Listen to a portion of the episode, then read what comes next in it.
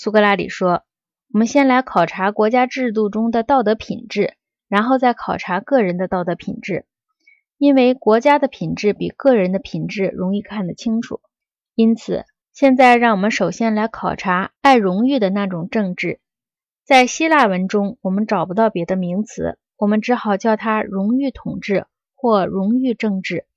然后，我们将联系这种制度考察这个人。”其次，考察寡头政治和寡头式的个人；接下来，考察民主政治和民主式的个人。其次，我们来到建主统治的国家考察，然后再看一看建主式的个人心灵。于是，我们就可以试着来正确判断我们所面临的问题了。你说这样做好吗？格老孔说：“我至少要说，这是很合论证程序的研究方法与判断方法。”